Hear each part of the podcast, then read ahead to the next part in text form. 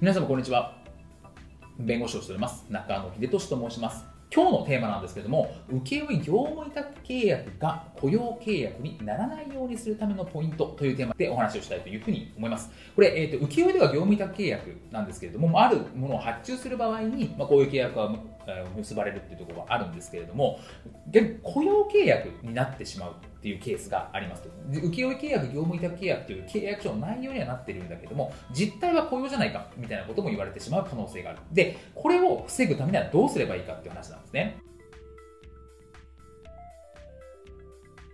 で、雇用契約ってみなされてしまうとどうなるかっていうと、まあ、非常に面倒くさいですという話なんですよね。社保に、社会保険に加入しなきゃいけないですし、法定の書面というのも整理しなきゃいけないですし、一度雇用契約を結ぶと基本会社側から解雇はできません。非常にハードルが高いって話になるわ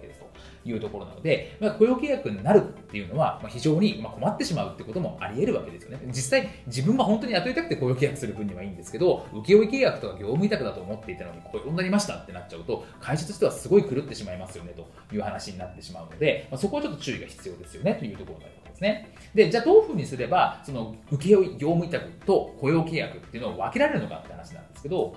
例えば受注者ですね、ま、依頼する側、外注先の諾費の自由を確保するというのが一つあるかなと思いますと。つまり雇用契約であれば、実際上業務命令には従う義務があります。なので、えー、嫌だとか、この仕事やりたくないというのは原則できないですけれども、受注者側にこの請負とか業務委託については、基本的にまあ契約で定められているものについてですね、契約は当然やらなきゃいけないんです、契約上。じゃあ、ここ契約外のことを、例えばこれやってよ、あれやってよって言ったときに、実際そのいいか悪いかっていうことの自由がないって話になると、それって雇用なんじゃないのって話になります。であとは、その依頼者側の、えー、依頼ですね。依頼者側の依頼を拒否したペナルティがありますよみたいな契約とか、何でもやってくださいみたいな契約っていうのは、これは雇用ってされちゃう可能性があるので、そこは注意が必要ですよねって話になります。